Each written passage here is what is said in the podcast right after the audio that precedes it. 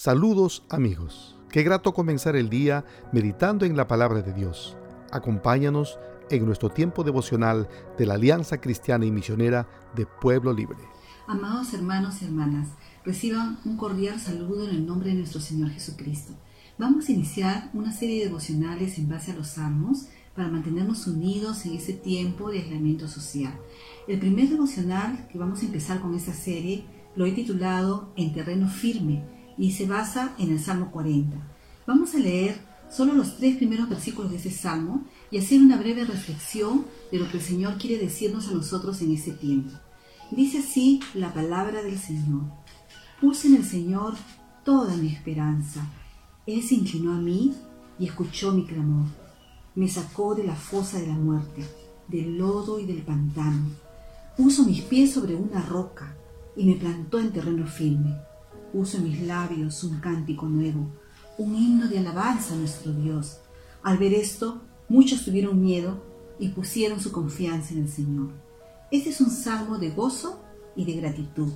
Dios libró a David y él le agradece y lo alaba.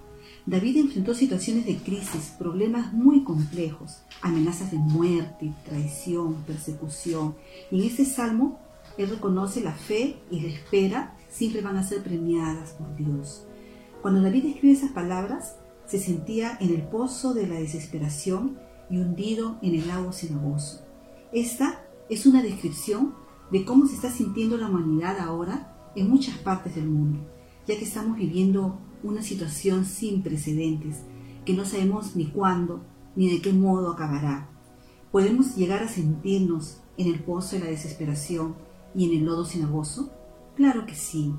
La amenaza de esta pandemia nos aterra, pero según ese salmo, aún así podemos experimentar la gracia, la misericordia y el poder de Dios, quien es el único que puede poner nuestros pies sobre una roca y llevarnos a pisar un terreno firme a través del milagro de la fe. Amada hermana y hermano, ora y confía. Pon en Él toda tu esperanza, pues como dice el versículo 1 que hemos leído, él se inclinará y escuchará nuestro clamor y nos sacará de esta fosa de muerte. David nos anima a hacerlo diciendo en el versículo 4, Dichoso el que pone su confianza en el Señor, porque Él endereza nuestros pasos y pone su pie sobre una peña.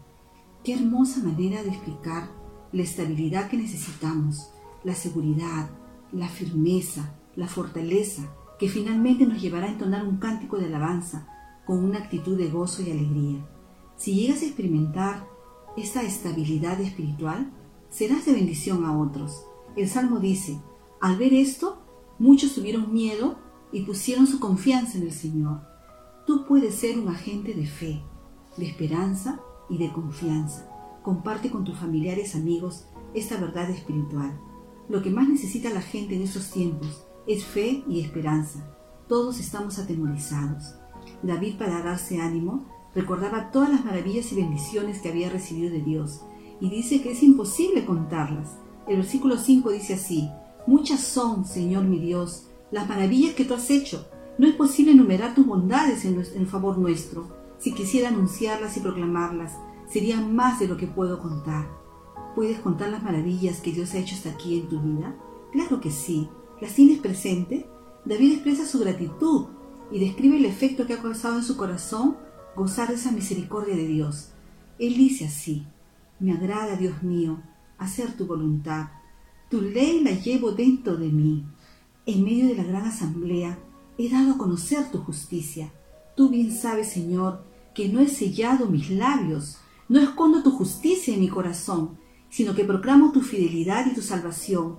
No oculto en la gran asamblea tu gran amor y tu verdad como David, no calles. Habla de su amor, de su justicia, de su verdad. No selles tus labios para hablar de su misericordia. Conéctate con los tuyos, con tus familiares y amigos, y háblales de Dios. Finalmente, y volviendo al versículo 3, vamos a entonar todos un cántico nuevo. Puso en mis labios un cántico nuevo, un himno de alabanza a nuestro Dios.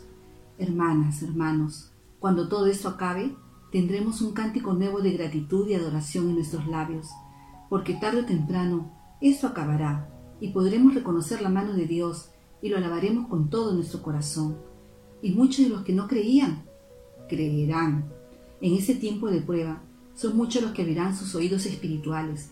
Por eso debemos estar atentos y ser diligentes en compartir la palabra del Señor. En los siguientes versículos leemos que cuando David escribió estas palabras, sus problemas no habían terminado, pero su esperanza es que si Dios lo libró en el pasado, pueda hacerlo también en el presente y en el futuro. ¿Tienes esa misma esperanza?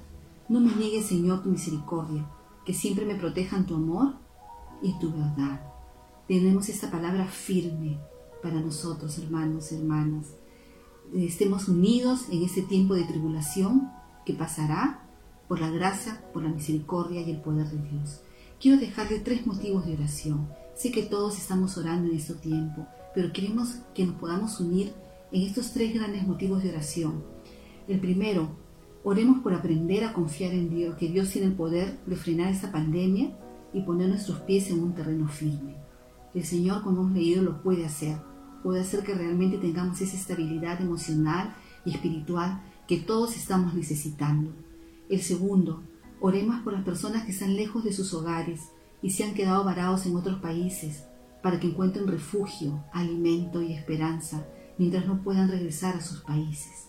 El tercero, oremos por las familias que han perdido a sus seres queridos.